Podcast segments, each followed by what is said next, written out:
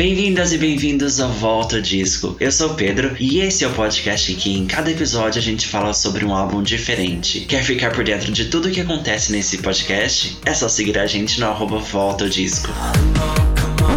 Bem-vindas e bem-vindos ao Volta Disco. Então hoje, gente, chegou o momento que a gente vai falar de One Direction. Eu vim esperando porque eu sou um, um Directioner que fala. Peraí, pego no, no pego na mentira. Brincadeira. Mas estamos aqui para falar sobre One Direction depois de tanto tempo e para comemorar 10 anos do álbum Take Me Home. Não foi por acaso, porque esse é meu álbum favorito, então a gente trabalha com essa influência, ok? Para me ajudar nessa, nessa tarefa um pouquinho difícil de falar sobre One Direction, chamei Ana Clara, que é minha amiga de Pop Tivo, minha companheira. Tivo, Oi, pra quem não oi. sabe, é um portal. Oi, oi, já, já, fui, Ah. já fui falar de outra coisa, mas bem-vinda. Tá... Não, va- va- Eu vamos vender o peixe. Vai, vende, vende o Pop Tivo. Vende, vende, olha, gente. Não, fa- fala você, vende você o peixe.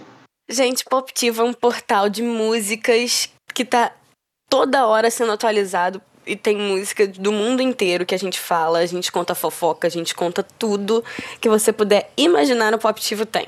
Estamos no Instagram com arroba Poptivo Oficial. Então, assim, quem quiser seguir será sempre muito bem-vindo. Sim, e logo mais serão várias surpresas, muita coisa boa vindo. Então, para quem gosta de acompanhar a cultura pop, o lugar agora é o Poptivo, tá, gente? Muita notícia de música, é basicamente música que a gente que a gente trabalha lá, né? Muita cobertura de evento. Quando a gente dá uma puxada pra filme, porque nossos cantores dessa vez decidiram entrar nas telonas, então de vez em quando tem uns sim, filmes lá Sim, sendo puxados. Nosso próprio Harry Styles de hoje será entrando aí com dois Inclusive. filmes, não é agora? Nossa, mal posso esperar pra ver. Lançamento de dois ao mesmo tempo. Aham. Você sabe quando que lança no Brasil? Lança dia 23 o Don't Worry Darling, que vai estar nos cinemas. O outro, infelizmente, não estará no- em todos os cinemas do Brasil. Por quê? Que é o My Policeman. Por quê? Por quê? Não vou falar. Porque estará na Amazon. Sim, sim. Já ia chamar o, o povo de homofóbico sem saber que tá na Amazon. Não, tá na Amazon, só que a Amazon falou: não deixo. Ah, Não vai transmitir. Ok, ok. Entendi. Eu já ia jogar pra militância, não sei se você percebeu, mas eu ia jogar porque militante não, não dorme, não, viu, amiga? Então eu já ia, Eu já já ia sei, já falar sei. que era homofobia. Mas tudo bem. Mas eu tô super ansioso pro The Policeman. O outro meio que tá em, em volta das, das polêmicas, né? Então, assim, me tirou um pouco a vontade de, de assistir. Mas o Policeman eu Vou ver. dizer que também perdi. Eu perdi um pouco a vontade. Eu tô indo muito pelo Harry nesse ponto. Uhum. Porque, olha, é, depois de tanta polêmica, fica meio cansativo. Uhum. Exato, exato. Você falou de Harry, você falou de filme, eu lembrei que vai ter o filme também da fanfic, não, não vai ter? Que eles com- começaram a gravar ou eles, eles vão gravar? Filme da fanfic. Uma- Que eu perdi essa. Não tem uma fanfic super famosa do Harry? E acho que eles vão transformar Ah. ela em, em, em filme. Ai, gente, eu já me perdi nas fanfics. É tanta fanfic virando filme que eu já me perdi já. Ah, A última foi o After, né? Que também era fanfic de One Direction, que virou filme. ah, não, então deve ser essa mesmo que eu tô. É, eu tô perdido então no rolê. Ai, amigo, eu não julgo se tiver outra, tá? Porque é tanta fanfic que, já, que o Wattpad já criou até um estúdio. O Wattpad. Eu falei, meu Deus do céu. Gente, mas é muito louco isso, né? E é muito legal também, da mesma forma que tem gente escrevendo assim, mas One Direction era rei, é, tipo, eles eram os reis da, das fanfics, né? Porque tinha tanta. Era. Eu lembro da minha época, há tão, tão distante, que eu lia e eu ficava lendo. Hoje em dia, essas fanfic, alguma delas nem existe mais, né? Uhum. Mas era bom, era bom. Mas você já teve a sua própria um- era um fanfic One Direction? Eu não tenho essa capacidade de Ah, escrita. Eu tá. não tenho. Hum. Infelizmente, eu não tenho. Eu acho uma criatividade absurda. E acompanhei muito fanfic, mas não tenho essa capacidade. Gente. Bom, a gente vai falar um pouquinho dessas fanfics porque elas meio que, que influenciaram muito a relação deles, né? A gente pode falar um pouquinho sobre esse- essas teorias das conspirações que criaram aí, tá? Bom, mas então só pra, só pra gente esclarecer, esclarecer aqui, que a gente vai falar sobre o álbum Take Me Home, que foi lançado no dia 9 de novembro de 2012. Teve três singles oficiais. Primeiramente, Live While, While You're Young, Little Things e Kiss You. Ok? Ok. Ana Clara, e falando de, de One Direction, quando que você começou a curtir eles? Você foi no X Factor ou foi depois? Foi depois. Foi 2011. Hum. Ah, então Ainda tava na escola. álbum. No primeiro álbum. Estava na escola com minha amiga, que inclusive é minha amiga até hoje, me apresentou. Hoje em dia ela não escuta mais e eu continuei, olha só. Mas foi, foram, bons, foram tempos mais simples na minha vida quando, quando One Direction entrou. Mas você era tipo aquela fã que comprava tudo, porque tinha tudo, né? Não no início, no primeiro álbum, primeiro primeiro álbumzinho ainda não tinha, né? Porque não era um sucesso mundial. Mas depois você se tornou tipo essa fã que compra tudo e, e como que era? Eu era. Que tipo de fã? que era? Eu era, eu era. Eu tinha as ba eu tenho até hoje as Barbies dele. Eles têm Barbie? Eu tive uma festa. Eles têm Barbies. Gente, Sim, eu tive a festa da One Direction quando De eu tive aniversário. meus. De aniversário! Era meus 12 anos, mais ou menos. aham, Eu ganhei um quadro duro, sabe? Da- Daqueles quadro mesmo moldurado. deles, que, moldurado, que tá aqui no meu quarto até hoje, inclusive. Na minha parede, bem bonito. Ah, é o que eu vi aquele dia. Aham. É. A álbum de figurinha eu tive. Eu tive livros. Eu tenho filme deles em Blu-ray. Eu era bem, bem louca, assim, por eles. Eu gosto, eu gosto muito. Mas não é tipo uma, uma época muito boa poder curtir assim e consumir tudo, tipo, ok, a gente vai falar um pouco sobre, sobre essa relação de consumismo, mas não é bom, tipo, ai, comprar álbum e não sei o quê, e é uma coisa que todo mundo tá meio que curtindo a vibe no mesmo tempo, sabe? Era uma época boa, era uma época simples.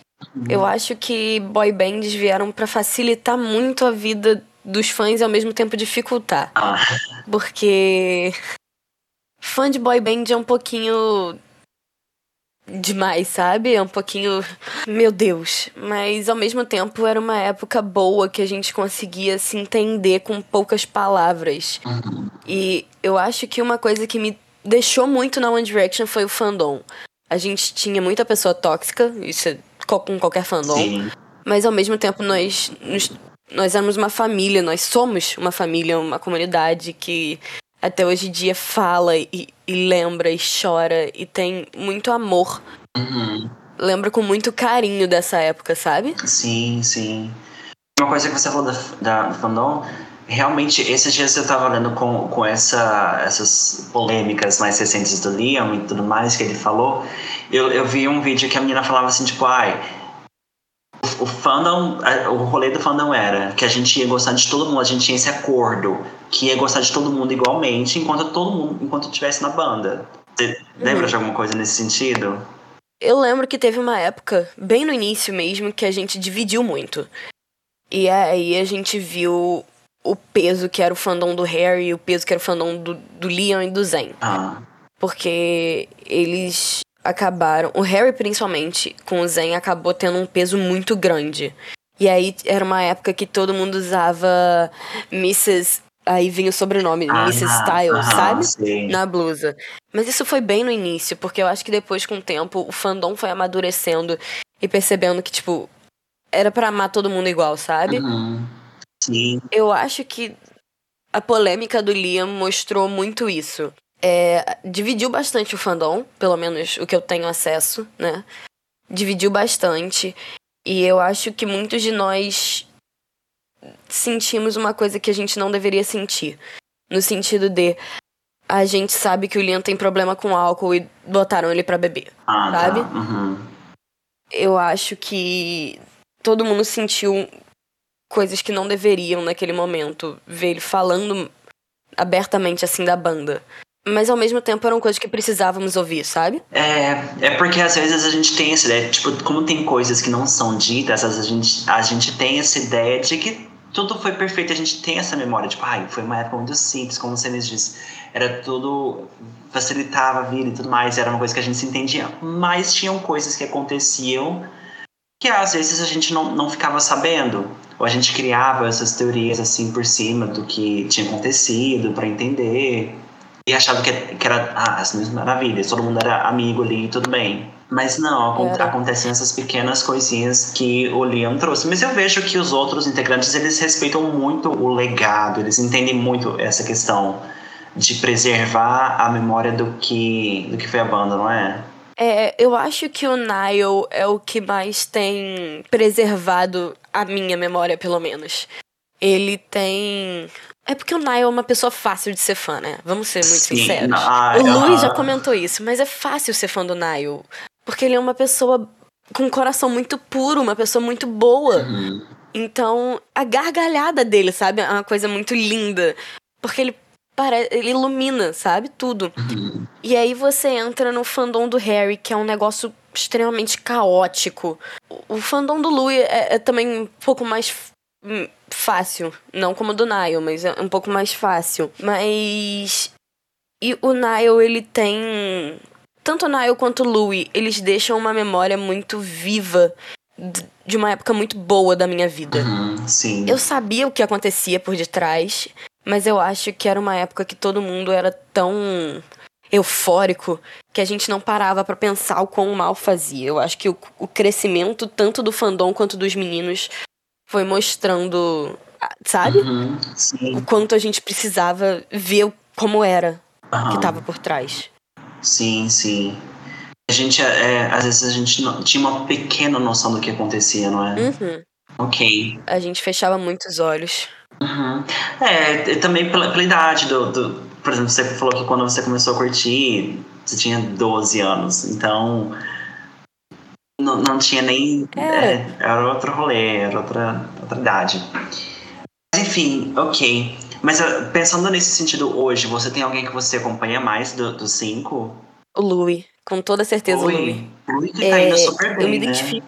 O Louis, o Louis tá, ele agora tá mais seguro de si como artista, é. entendendo, ele entendeu qual que é o, o rolê dele na música. Sim, eu acho que no começo eu sentia muito que ele tentava se comparar e se, sabe? Uhum. E ele passou por muita coisa. Muita, uhum. muita coisa. Quem assistiu o documentário dele na época que ele teve um show online percebeu isso, que ele foi. que ele teve muito problema. O Louis. Eu, eu sinto. Eu me sinto mal de falar isso. Mas perder a mãe. E aí, pouco tempo depois, quando ele superou de certa forma e lançou uma música pra mãe falando: Não, eu vou conseguir vem, vai a irmã. E, e, assim, e eu acho que a dor do Louis é o que me deixa muito. Me mostra que eu consigo, sabe? Uhum. É um. Te dá força. É uma inspiração mesmo. Uhum. Me dá forças para continuar. É. A escola eu acho que não foi um momento fácil para muita gente. Sim. Na pandemia, né? Uhum. Quando a pandemia chegou com força, era One Direction no ouvido e, e, Louis estourando os ouvidos de todo mundo lá em casa, porque era muito isso, eles davam força, sabe? Uhum, Foi. O Louis, pra mim, ele é. Ele é muito importante. De verdade. Eu vejo que ele, que, assim, você falou sobre essa inspiração, sobre essa força, sim, foi muito difícil para ele, mas eu vejo que agora eu fico muito feliz que ele, que ele se encontrou musicalmente, porque no, no início é, ele, você disse, ele estava se comparando, ele estava experimentando uma questão de som que não era o que ele realmente curtia fazer. E agora eu, eu vejo assim que ele tá super tranquilo, ele tá, tá para lançar o segundo álbum dele, não é? Tá para lançar o segundo álbum dele, eu mal, mal, posso esperar porque eu me apaixonei no novo single. Uhum. Sério. O novo single está perfeito. E vamos. Nossa, eu tô muito ansiosa pra esse álbum. Extremamente. Sim, sim.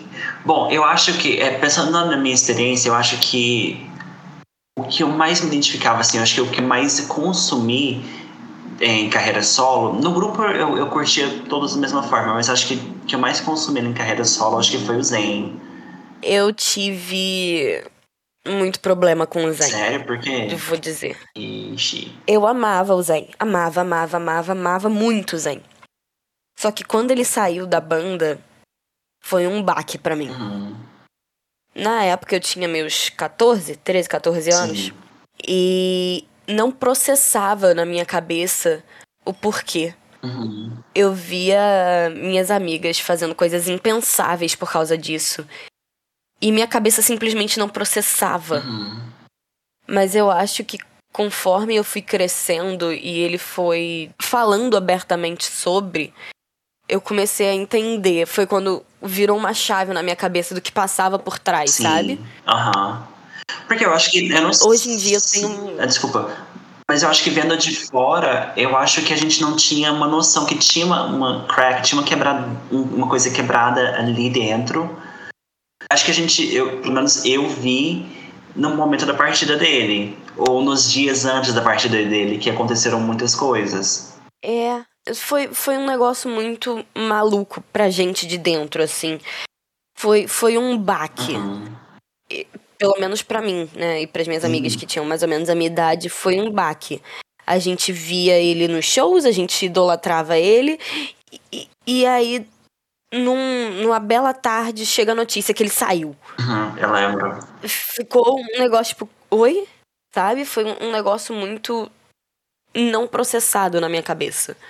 Eu demorei muito a entender o que estava acontecendo. Uhum. Acho que não só ele sair, mas todo, tudo que aconteceu no sentido de, ah, traição, ah, terminou, ah, que não sei o que, sabe? Tipo, foi muita coisa, tudo junto. Foi, foi. E na minha vida tava, eu tava num momento muito complicado. Então, pra eu processar isso foi muito difícil. Foi um momento que eu comecei a pegar raiva Sim, Do aham. Porque na minha, na minha vida estava um momento muito complicado. Então eu sentia que eu tava sendo abandonada. Uhum. Só que aí quando eu cresci um pouco, parei pra conversar com outras pessoas, eu vi que eu tava só projetando, sabe? Então foi foi uma época muito de aprendizado pra mim e o Zen me ajudou muito nesse ponto. Uhum. Sim. Foi a saída dele foi uma virada na minha vida, uma virada de chave. Uhum. Não, é, você falou de, de ensinar, mas também a saída dele ensina a gente no sentido das batalhas também que ele que ele teve que enfrentar, né? Que ele enfrenta ainda, porque muitas vezes as pessoas não entendem ou as pessoas falam, ai, nossa, o Zen abandonou a carreira e tudo mais, mas a gente tem que pensar um pouco sobre tudo que passa com ele, né? Com certeza. O Zen, ele tem passado por muita coisa. E eu vejo que ele não, não tá. Ele é muito travado, eu acho. Eu, a One Direction deixou muita cicatriz no Zen. Sim, aham. Quando eu vejo ele postando os vídeos cantando a One Direction, Ah, me, ah. me dá um alívio. Sim, Me dá um alívio porque eu vejo que ele tá conseguindo, sabe? aham, curar essa, Zen, ele- esse trauma. Sim, sim. O Zen a gente vê que foi um dos. Foi muito maltratado, muito, muito maltratado na One Direction. E ver ele sair foi algo que, assim. machucou, mas ao mesmo tempo ficou claro que alguma coisa não tava certo ali, Uhum. Sabe? A gente já via muita coisa errada. Porque. Isso, na verdade, é muito. O que eu vou falar agora é muito conspiração. Mas. Me pareceu muito que eles afastavam uns dos outros. E a gente afastava uns dos outros, sabe? Eu sinto que a amizade do Harry e do Louis foi muito afastada por conta de fanfic. Ah, sim, aham. Nada me Mas tira é- esse, esse, essa sensação. O que pra mim é muito errado, eles eram amigos. É, se, faz, se tinha alguma coisa por trás dos panos, aí é outra história. Mas assim, ver o afastamento deles com tudo acontecendo foi algo que me deixou em choque. Uhum. Porque eu vi o, o, o Take Me Home. Era um negócio muito junto, muito grudado. Sim. E aí veio o Midnight Memories. Que começou, a gente começou a reparar, eita, algo tá errado. Uhum. Algo não tá muito certo. E, e foi, eu acho que foi um ponto de virada esse, entre esses dois álbuns. que as coisas começaram a desandar, vamos dizer assim. Uhum. Eu acho que não, não só no sentido da, das fanfics, mas tem alguma coisa, porque a gente, a gente não sabe, a gente, eu ia falar disso, a gente ia conversar sobre isso um pouco mais pra, tá, mas para depois. Nesse, nesse mundo de boy bands, girl bands, que, que tem uma, uma máquina gerindo isso tudo por trás, não é? é Com certeza. o controle que eles têm acaba sendo muito pouco dentro da banda. E é interessante para essa máquina gerindo as coisas que eles não sejam tão amigos, que eles não sejam tão unidos, que um tente competir com o outro. É interessante para essa, essa máquina aí que essas coisas aconteçam. Porque dá notícia, dá pauta, dá. Sabe? O Twitter fica fervoroso com isso. Mas não, não mas... só isso, mas no sentido de. Olha, Louie, essa parte aí você não canta porque quem dá conta de cantar vai ser só o Harry, vai ser o Zayn. Sabe? Nesse sentido de criar uma competição que eu tenho certeza que, que aconteceu de alguma forma, porque a gente sabe das inseguranças que o Louis, por exemplo, teve em relação à voz dele e da habilidade dele de, de cantar, sabe? É, eu, eu lembro muito nítido de situações que eu ficava em choque. Porque teve uma vez que. Eu não vou lembrar o ano, porque, enfim, muito nova naquela época. Eu lembro que desligaram o microfone do Nile. O microfone do Nile ficava sempre muito mais baixo. Aham. E eu não entendi, isso não passava na minha cabeça do porquê. Porque a voz do Nile é uma voz de anjo. E eu lembro que na época, eu não lembro se foi o Louis ou o Harry. Harry. Algum dos dois cedeu o microfone. Uhum. E eu falava, gente, como assim? Teve uma, um show também que eu acho que o Harry não tava em palco. Enfim, alguma coisa aconteceu que o Harry não pôde cantar. E tava tocando Rock Me. E todo mundo ficou, cadê o Harry? Cadê o Harry? O Louis falou, não, eu canto. E ele cantou divinamente. Então eu acho que muito da gestão dos meninos causou insegurança neles com a voz, com, com tudo. E eles estão tentando tirar esses traumas de si até hoje. Sim, sim. A questão mesmo do, do Naya que você disse, eu lembro que quando ele foi lançar o, o primeiro álbum dele, tipo, ele foi muito assim inseguro aos poucos e tal, porque rolava essa coisa mesmo, tipo, ah, mas no último álbum eu acho que já, já deles já ele já tinha um espaço maior assim, já entendiam que era, Já, que ele era já tava figura. mais confortável. Exato, é. Mas pra, pra ele e pro Louis sempre foram esses, eh, ok, os, os vocalistas, Liam, Liam que era o, o, o frontman do, do rolê todo, Zayn e o, e o Harry. Era. Eu. Eu fico muito triste de ver o quão ruim a música é. Nesse ponto. Por trás dos panos da música, sabe? Sim, sim. Eu e você que trabalhamos por trás, a gente vê muita coisa que. né? Sim, Não, não pode ser dito em podcast. E eu fico em choque. Uhum. Eu de verdade fico em choque. Porque a gente tem os dois lados da moeda. A gente olha a gestão com o cantor e a gente olha o público. É uma coisa que eu converso muito com o Vini. Né? O Vini, nosso amigo de Sim, Poptiva. aham. Ele fala: a gente tinha um- uma visão de música que ela tá sendo acabada. Porque nós éramos esses fãs que dormiam em, em, em fila, que acampava, que não sei o quê. E aí a gente começou a trabalhar com a música. E a gente fica em choque. É algo muito. Não passa na minha cabeça Uhum. o que fazem com um artista. É porque muitas das coisas que a gente pensava que era orgânico, o que a gente pensava, ah, tipo, aconteceu e aconteceu isso, mas a gente não sabe o rolê que é por trás de tudo isso que acontece. É, exatamente isso. A gente não, não tinha noção Uhum. das coisas que aconteciam por trás. Sim, exato, exato. Ok, amiga, eu acho que a gente pode dar um, dar um ar mais leve pra conversar. Vamos, vamos falar de Vamos. música, vamos. Vamos, Vamos, vamos, fala. Vamos voltar pro álbum, deixar, maior, deixar mais leve. Ok, bom, você falou que você começou, no início da nossa conversa, você começou a curtir eles no primeiro álbum.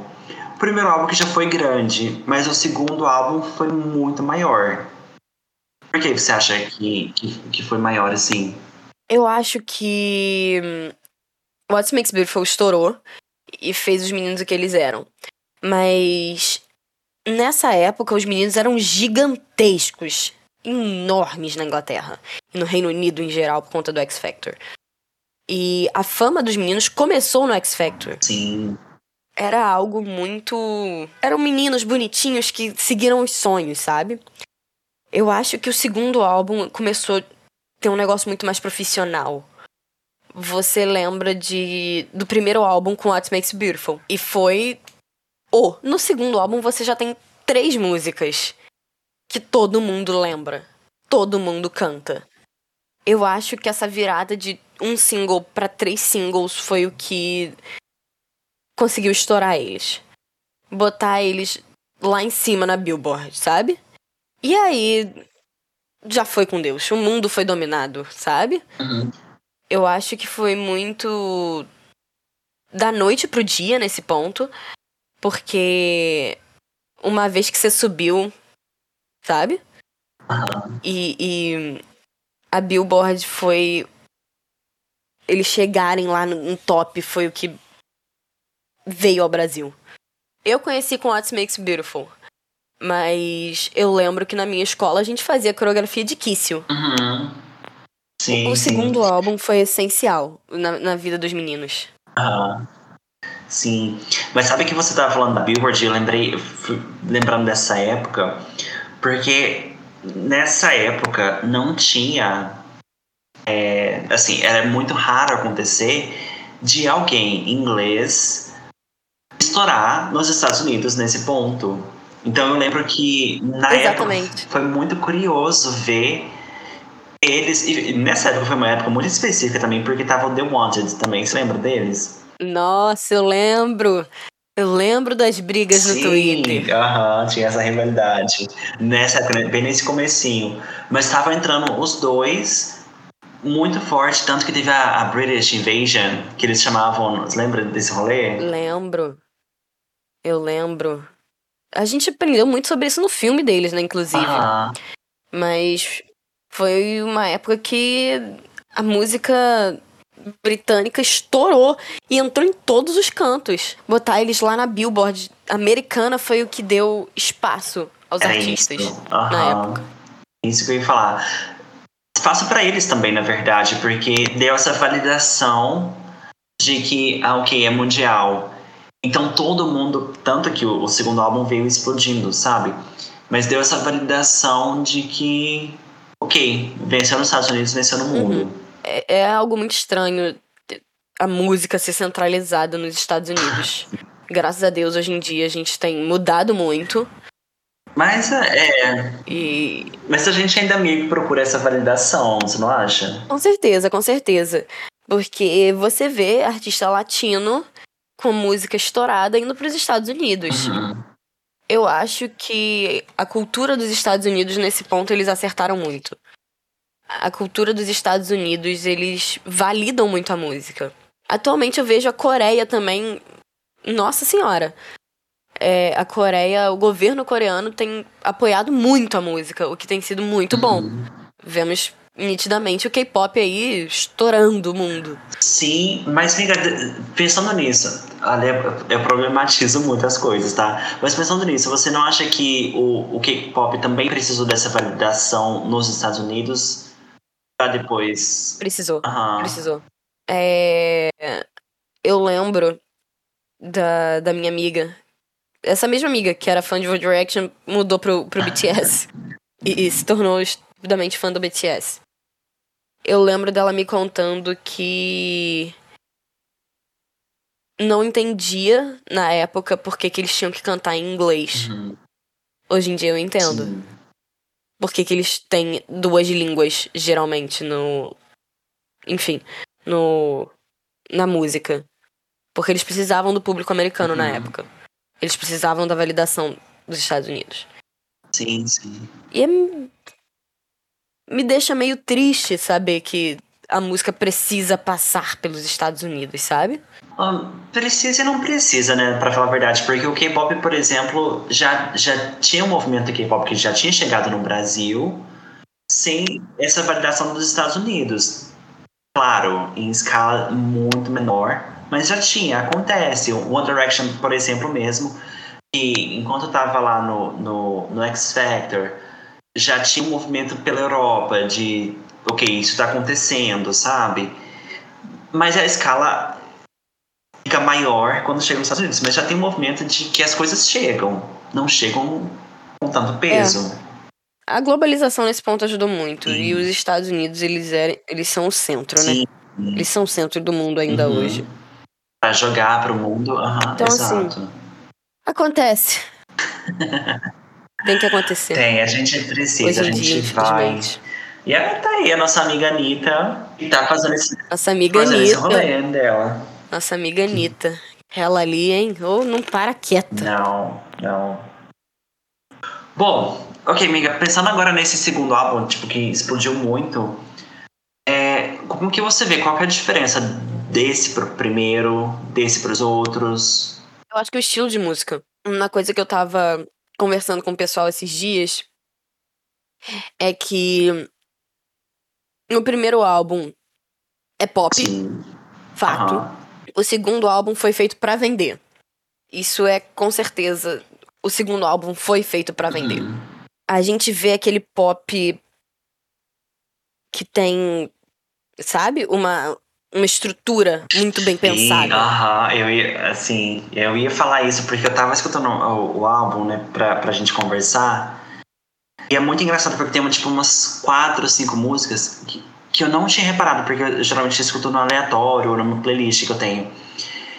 Mas as músicas, elas têm a mesma estrutura. É... Animada, ok? Verso, refrão, verso, refrão, é, pausa leve, aquele, uma coisa, uma ponte leve, e depois fecha com, com refrão de novo animado. Sim. E todas na ponte tem um high note. Exato, aham, uh -huh. isso que aham, uh -huh, é. É uma estrutura muito pensada para vender, porque eles repararam que dá certo. E é por isso que é música pop, porque é popular. Ela vai, ela estoura. Ela consegue atingir todos os públicos. Do da criança de 12 anos até um adulto. E, e, e, esse álbum tem muito isso. Você tem o quê? Uma, duas? Nem, tem que pegar o álbum aqui. Algumas músicas lentas. E aí você entra nitidamente num. É como se fosse um, um, um código, sabe? Sim, sim. Ok, mas escutando o álbum, isso foi uma coisa que meio que me incomodou, na verdade. Porque esse álbum, eu, eu tinha uma memória afetiva dele muito boa. Mas escutando ele, fica tipo, ah, é. novo, sabe? É. É porque hoje em dia a gente cresceu, né? É, tem Aí isso. hoje em dia eu, eu brinco com os meus amigos que a gente não pode voltar a ouvir ah. e ver coisas de antigamente. Sim. Porque se a gente vê, a gente vê o quão tosco era a infância, sabe? É, eu não sei. É, talvez, assim, mas eu não diria que é tosco, porque as músicas são boas. Eu não, não tiro o mérito disso. Tipo, como você falou, tipo, as músicas foram muito não, bem pensadas. As músicas são boas. Mas as músicas são boas, eu só acho que a gente desenvolveu um pensamento crítico ah, melhor. Sim, de, de parar e pensar, poxa, tem quatro músicas iguais aqui, não precisava. Uhum. É. Exatamente. É. E aí, depois do Take Me Home, vem o meu álbum favorito. Ah. Que é o Midnight Memories. Uhum. Que foi uma época meio rock dos meninos que eles começaram a falar não. Sabe? Sim. Mas também foi uma época que eles, que eles entenderam qual era o brand da, da banda. Porque é uma coisa que a gente precisa falar é que até então não tinha uma, uma boy band que, que fazia o que eles faziam, que não era um, um pop dançante, eles não é, é, dançante, mas no sentido de não a ponto de fazer coreografia, sabe? Eles trouxeram uma visão diferente para o que era boy band. É uma coisa que eles diziam no, no documentário, eles falavam muito isso. A gente não é uma boy band comum, porque nenhum de nós dança. Então, assim, é, o que a gente tinha de Backstreet Boys e Sync naquela época mudou completamente. Virou uma outra coisa. É, foi, foi algo muito revolucionário pra época, vamos dizer assim. É, uma boy band que não canta. Não que, dança. não, que não dança, que canta pra cacete, mas não dança. É, ó, ó, eu já errando aqui. Que não dança. e que arrastava multidões. Exato. Aham. Uhum. Porque saiu daquela fórmula que se esperava, né? Porque nos anos 2000, nos anos 2000 a uhum. fórmula era dançar, é, cantar e tudo mais. Mas não. E eles brincavam com isso, né? Porque as dancinhas que eles faziam era tipo zoando esse rolê, né? Ai, eu adorava, então, adorava. Eu lembro que no meu aniversário de 15 anos, eu decidi que eu ia dançar com meu irmão. Eu falo, tá bom. Meu irmão, ele tinha, sei lá, 10 anos, por aí. 9, 10 anos. Aí eu pensei, o que, que a gente tem em comum? Os dois são apaixonados por One Direction. Ah. Isso foi algo que eu botei dele, nele desde pequeno. Educação, a gente. Aí eu falei assim, é educação, educação. Educar, edu, eduquem as crianças. Ensino fundamental, gente. É isso. É isso, é isso. Aí eu falei, já sei. Meu irmão não hum. dança.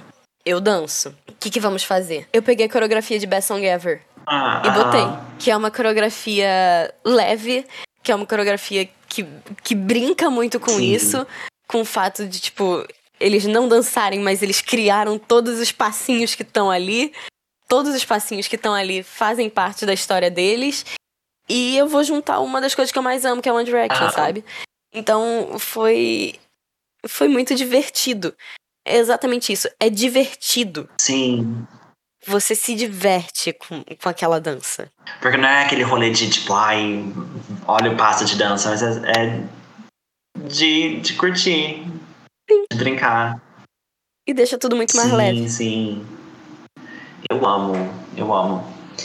Bom, falando em dancinha, a gente teve dancinha no single que meio que foi a transição da, das eras, né? Com One Way or Another. Nossa, eu lembro. Foi tudo. O que você lembra, One que você lembra dessa época, uma... dessa, dessa, dessa música? Eu lembro que eu descobri que música era essa por eles.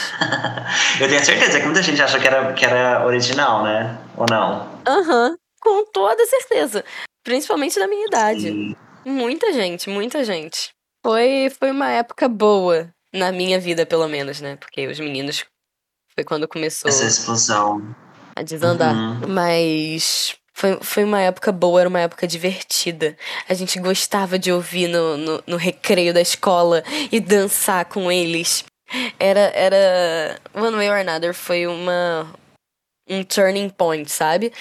Um, uma mudança na, tanto na nossa vida quanto nas, na vida dos meninos. A gente viu que ali eles começaram a crescer uhum.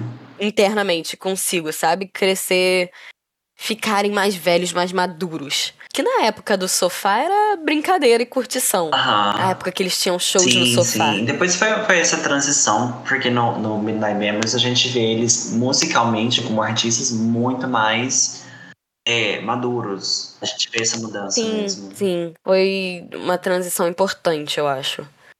Porque foi um momento que o fandom reparou: eita, calma, eles estão crescendo.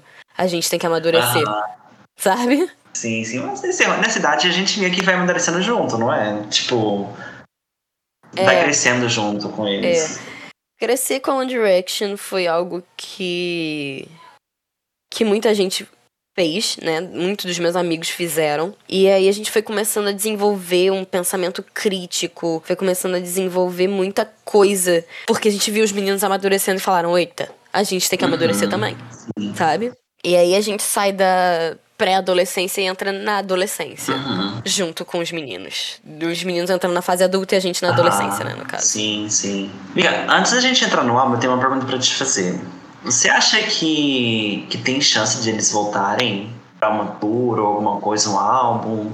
Cara, eu vou te dizer que eu não tenho. Eu tenho esperanças, uhum. porque uma coisa que as minhas amigas brincam é que todas elas desistiram, menos eu. Então você é a pessoa mais leal do mundo para qualquer um. Mas. Sendo muito sincera, eu não vejo. Pelo menos não no uhum. momento.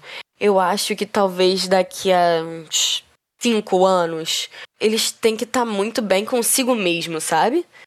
para realmente voltar. Uhum. É, é algo que, que vai demorar. Se voltarem pelo menos pra uma turnê, vai demorar. Mas eu não, não nunca diga nunca, sim, sabe? Sim, sim. Mas sabe que com One Direction uma coisa, uma coisa estranha, uma coisa interessante? É porque se a gente pegar o tempo, a Spice Girls Elas surgiram em 96, 2007, elas fizeram um torneio de reencontro. Tinha uma vibe nelas muito de nostalgia, sabe? Nesse sentido. Com a Direction, eu acho que não vejo isso. Acho que não chegou no ponto de, de, de ter essa nostalgia, sabe? Não sei se você entende. Sim, eu acho que a gente ainda não, não, não chegou nesse tempo. Porque a gente vê agora o, o Jonas Brothers É voltando. nostálgico. aham. A gente vê que é muito. Exatamente. O Big Time Rush agora fazendo uma turnê mundial. Tá Sim, vindo aí pro Brasil, aham. inclusive. A gente vê que é muita memória. Mas isso demorou o quê? 10 anos? Então, mas, é, mas mesmo o One Direction já, já, One Direction já fez 10 anos de formação. Eu não vejo isso. Eu não vejo essa, esse sentimento de nostálgico como se, como se, ai, nossa, lembra daquela época boa, sabe? Eu acho que a gente tá curtindo tanto o que tá acontecendo que. às vezes a gente tá, Não tá dando espaço É, pra nostalgia. Mas tem uma coisa, já aca- acabou de vir aqui na minha cabeça uma teoria. As teorias. Olha, olha as teorias. É porque, ok, Big Time Rush, Spice Girls e tudo mais, todas essas, essas bandas que vivem de, de, dessa nostalgia, desse revival, eles não, não se su- sustentam como solo. Então a gente, por exemplo, a gente tem um fandom do One Direction que aproveita muito bem o que o Harry faz, o que o Louis faz, os, o os meninos, sabe? Uhum. E o sucesso é muito bem distribuído, ok, em algumas proporções, mas é, é distribuído entre eles. Eles têm um nível de sucesso mundial, sabe? Tem, todos têm. Mas eu pego muito, por exemplo, nesse ponto eu comparo os Jonas Brothers. Eles não precisavam, Sim. sabe? Aham. Mas mesmo assim, eles voltaram por pura e simples saudade. Sim. Mas eles demoraram 10 anos pra voltar a se reentender. Porque hoje em dia a gente sabe o motivo da separação. Uhum. Mas. É, eu acho que precisa de um tempo. Eu acho que eles precisam se reconectar consigo mesmos nesse ponto. E eu acho que o- os, os solos estão sendo importantes sim, nesse ponto. Sim. Nesse sentido, e pra se descobrir como artista, eu acho que eles enxergam que eles têm muito mais pra provar ainda como artista, pra depois ter esse, esse reencontro. É, exatamente. Eu acho que eles precisam de um tempo deles. Tudo que eu queria agora era uma volta. Isso é um fato. A gente não é. A saudade que eu sinto da One Direction é gigantesca. Mas eu também entendo que eles precisam desse. Sabe? Precisam desse Uhum. time out. Sim, E eu vou sim. continuar consumindo. One Direction, vou continuar consumindo os meninos e. Vamos ouvindo as músicas até eles se sentirem bem pra voltarem. Se isso nunca acontecer, ótimo. Sim, mas eu, eu acho que em algum momento no futuro isso vai, vai acontecer. Eu também tenho essa Vai sensação. Eu também tenho essa sensação. Uhum, É isso. Bom, bora dar uma agitada, bora pro Repete ou Passa. Vamos. Tava louca pra essa parte. pra quem não conhece, pra quem tá ouvindo o podcast pela primeira vez, a gente tem uma parte em um jogo que se chama Repete ou Passa, em que a gente vai dando o nome das músicas faixa a faixa e decidindo se a gente repete elas quando a gente tá escutando o álbum ou se a gente passa. Ok? Ok. Bora lá pra primeira, Vamos. que é Live While We're Young. Hey girl, I'm waiting on you. O que, que você acha dessa? Ai, eu repito. Eu repito. Muito pela nostalgia, porque depois de muito tempo Uhum. ouvindo, você cansa. Mas é muito pela nostalgia. É. sim, sim, a vibe da música. Eu também repito. Eu não sei você, você conhece, ok, você é uma geração depois da minha e tudo mais, mas você conhece Mamonas Assassinas? Conheço, claro. É um ícone, ok? Mas toda hora que começa a, a guitarra nessa música, tananana, eu acho que é uma música do, do Mamonas Assassinas. Depois eu vou falar até pra, pra gente. A gente vai colocar na, na edição essa, essa música, gente. Mas pra mim é igualzinho. É igualzinho. Não sei, não Uma música do, do Mamonas Assassinas que é. tananana, Que ele faz um barulho. Tananana, ai, não vou lembrar o nome da música agora. Mas enfim, depois eu te mando. O início é igualzinho pra mim. Mas eu amo essa música, a música é verão completa. Eu lembro do clipe, eu lembro quando lançou o clipe que o Zen tava com, com a mecha loira. Ai, foi os Zen, cabelos foi do Zen, foram, foram algo que a gente precisa falar aqui. Gente, quem lembra da mecha loira no meio do topete? Aquilo pra mim era. Nossa, ele é rebelde. Eu lembro dessa minha idade. Olha que estilo. Olha Hoje que a gente estilo. vê, olha e pensa. Era o Chimbinha, gente. Ai, meu Deus. Enfim. Bom, a segunda música do álbum é Kiss You. Baby, I'll take you there, take you there. O que, que você acha dessa? Eu ouvi muito. Eu acho que hoje em dia eu não repito mais. Ah, ok. Eu acho que meu cérebro já, já, já processou demais essa música. Eu preciso de um tempo, sabe? Até voltar a sei. conseguir ouvir. Eu fui na, na, na festa da One Direction esses dias. Esses dias já tem um mês, mais ou menos. E. Aproveitei quando tocou Kiss, fato. Mas Sim. é isso, eu boto uma vez e passa, sabe? Eu não, não consigo ficar repetindo em looping como eu fazia antigamente. Aham, sim, sim. Eu repito, mas eu repito porque tem a parte do And Let Me Kiss You. Eu escuto só a música só pra essa parte, só pelo finalzinho. É, eu entendo, eu entendo. Eu amo, eu amo. Bom, depois a gente vai pra, pra parte de chorar do álbum, Little Ah. Things. Eu repito, eu repito 350 vezes. Essa música, Ah. pra mim, ela tem um poder. A parte do Louis. E, e eu acho que, assim, Aham. muitas meninas se identificaram. Muitas, muitas, muitas. E meninos também, né? Se identificaram com E meninos também, tudo bom? Tudo bom. Representatividade. representatividade. É, era, era muito falando de inseguranças normais. Eu lembro que eu, na época, eu tinha problema de peso. E quando eu acho que o Harry fala, eu não lembro se é o Harry, mas eu acho que é o Harry, que fala de tentar Ah, me espremer numa jeans. isso. Eu, eu me identifiquei muito. E foi algo que eu comecei a ter na minha cabeça como um. Uma chavinha mesmo, um, botãozinho. De sempre que eu tentar fazer isso, eu lembro do Harry. Sabe? Uhum. Então essa música ela tem um peso especial pra mim. Sim. Eu amo essa música porque ela fala das little things, das coisas pequenas mesmo. De isso, de você dar aquela chacoalhada, se espremer no seu jeans.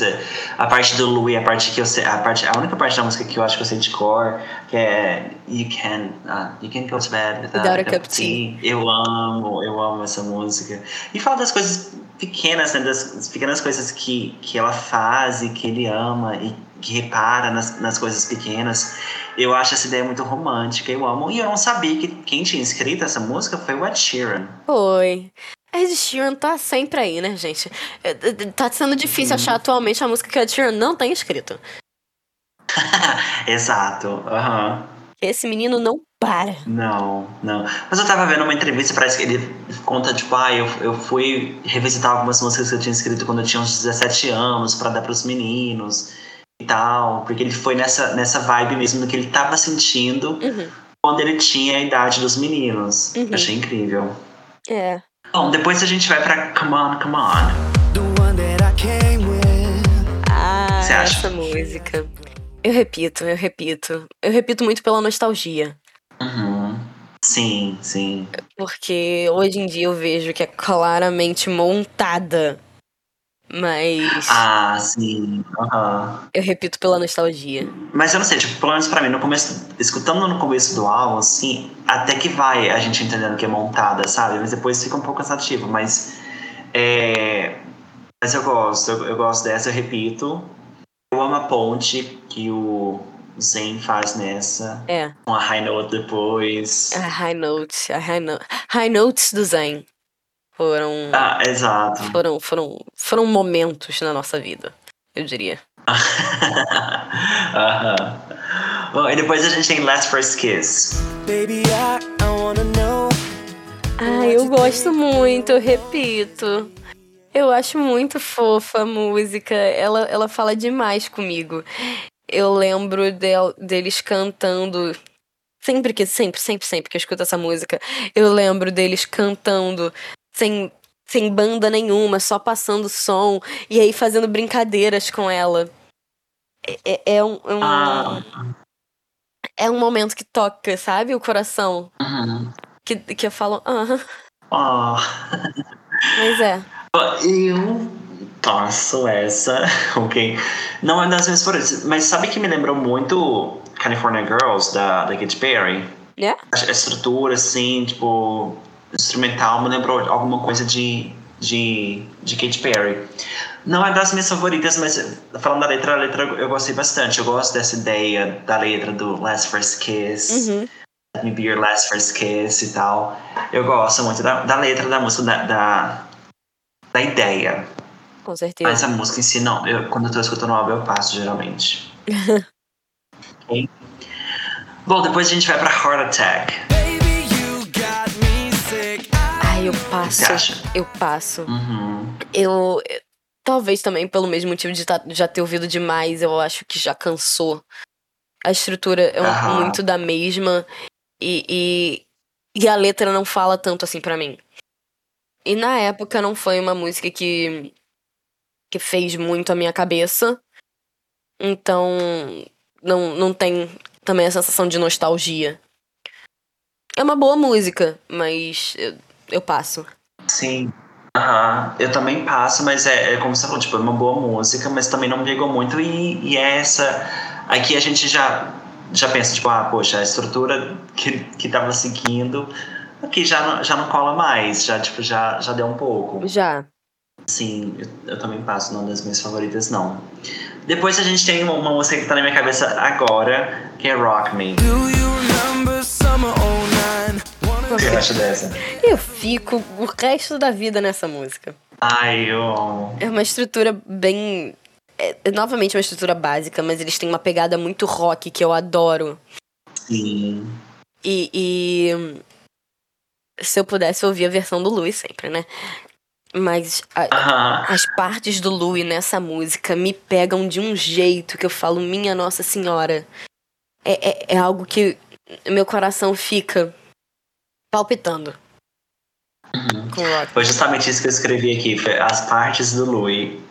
As partes do Louis. Eu gosto também muito do, do jogo de palavras que eles fazem com, com as músicas, as, o rolê do rock, sabe? Com, com a letra da música, que eles Então. fazem esse. Agora, mais velha, com mais entendimento de inglês, eu fui, eu fui cometer o erro de pegar as letras das músicas. E. Ah, A minha infância foi pra casa do cacete. Os meninos inocentes que eu falava que nenéns. Não, não mais. não. Gente, eu Mas a lembro da tem letra dessa, de, né? de. No Control. Ah, ok. não, é No Control. Essa sim. Falava, meu Deus. Eles eram sujos e impuros. E a gente nem percebeu que tava tudo bem. É, tá tudo então, certo. era sobre isso. Uhum. Bom, e depois com Change My Mind. Never felt like this before. Eu passo. Eu gosto da música, eu gosto da melodia, mas é só mais uma música lenta que não diz muito pra mim, sabe? Ah, ok. Uhum.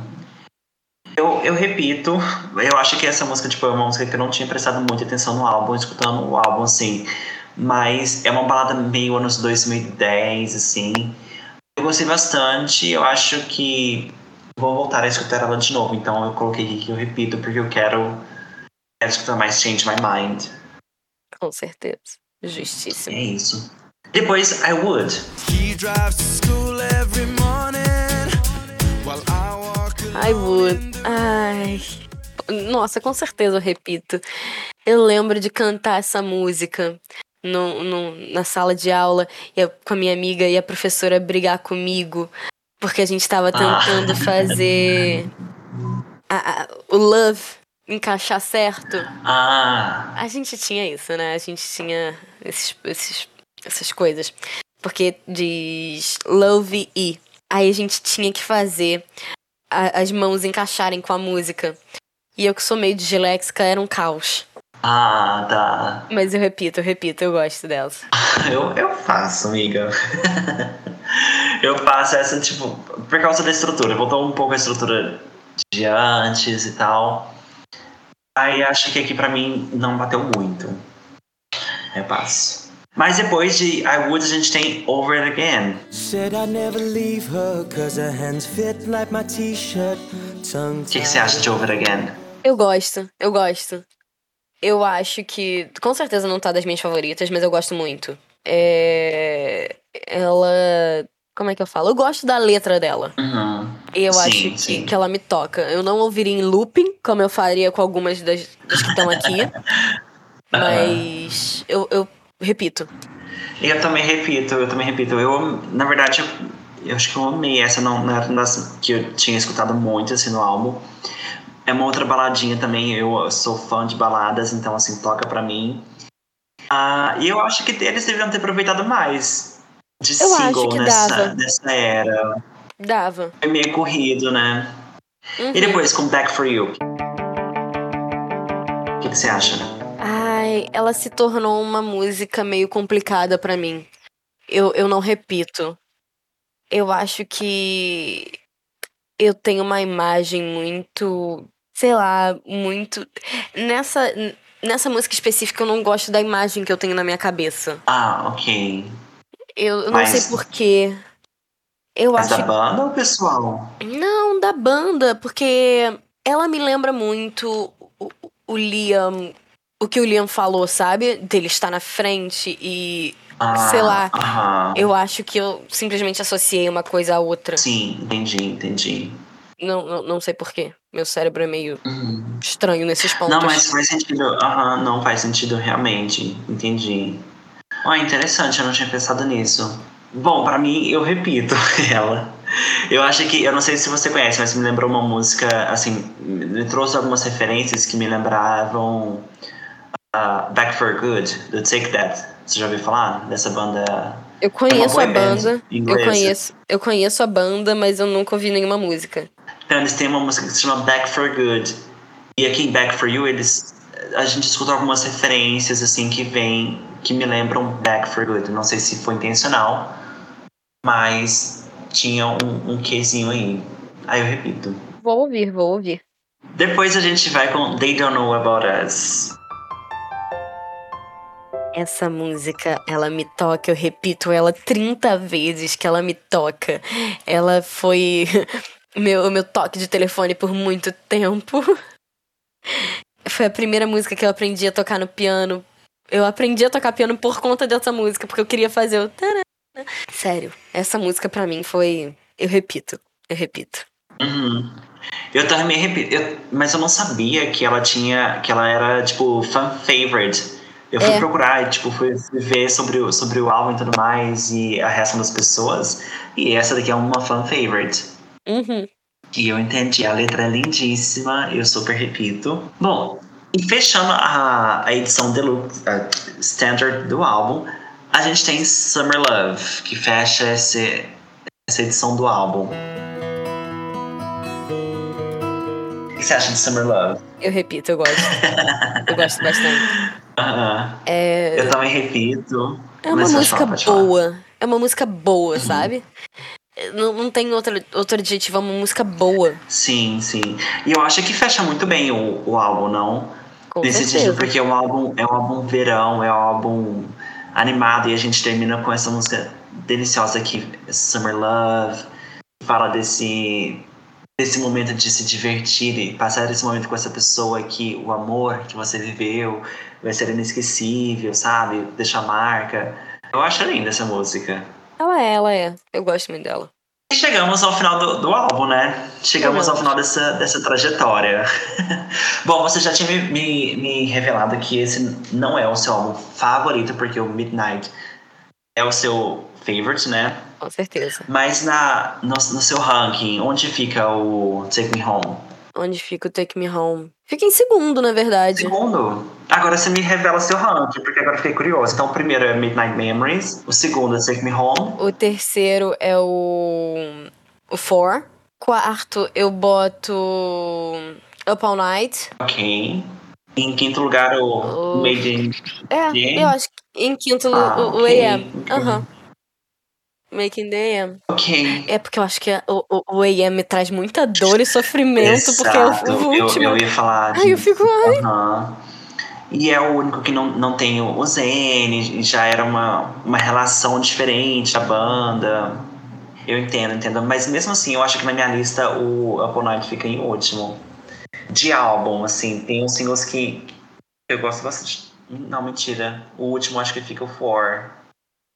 O For acho que não me pegou muito. eu gosto do For, eu gosto. Foi uma época romântica na minha vida. Ah, uhum.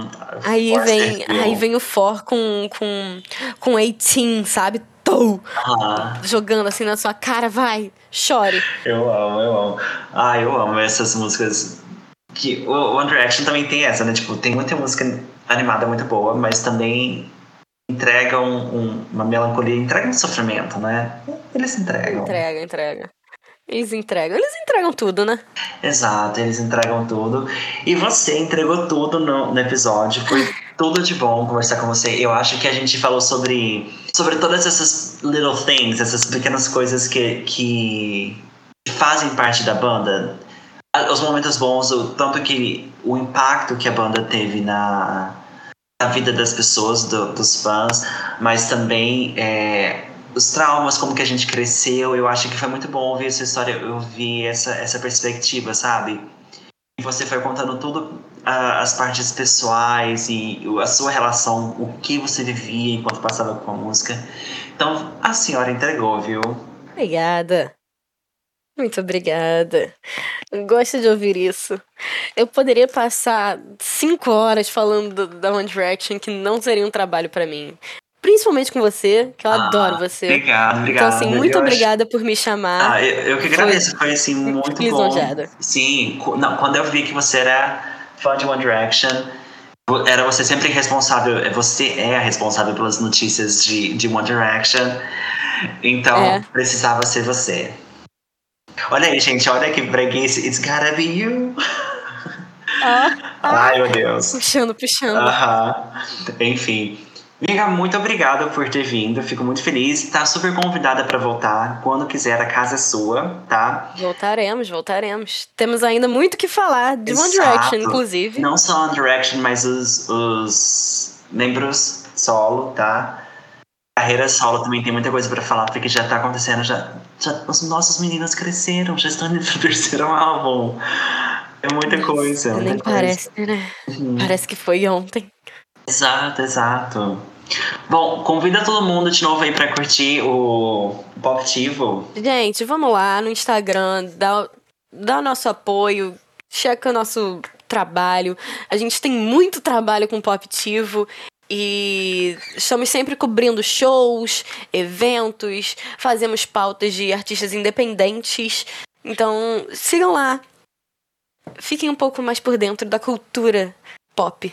E quem quiser te seguir, onde a gente te encontra, amiga? O meu Instagram, ana.lencastre, que também está vinculado ao Poptivo. Então, assim, tenho Instagram, tenho. Facebook eu não tenho, porque eu não uso Facebook. Tenho Ah, ninguém Twitter mais, também, que é Lencastre Ana. Uhum. Estou em todas as plataformas. E é isso aí. No TikTok também. TikTok também, Ana Clara Lencastre. É isso aí. Faço muito TikTok, inclusive. De One Direction. Olha aí, gente. É a oportunidade. Bora seguir ela. Bom, amiga, muito obrigado. E a gente fica por aqui Obrigada o você. episódio do Volta Disco. A gente se vê no próximo episódio. Até mais. Tchau, tchau. Oh, I just wanna take you anywhere.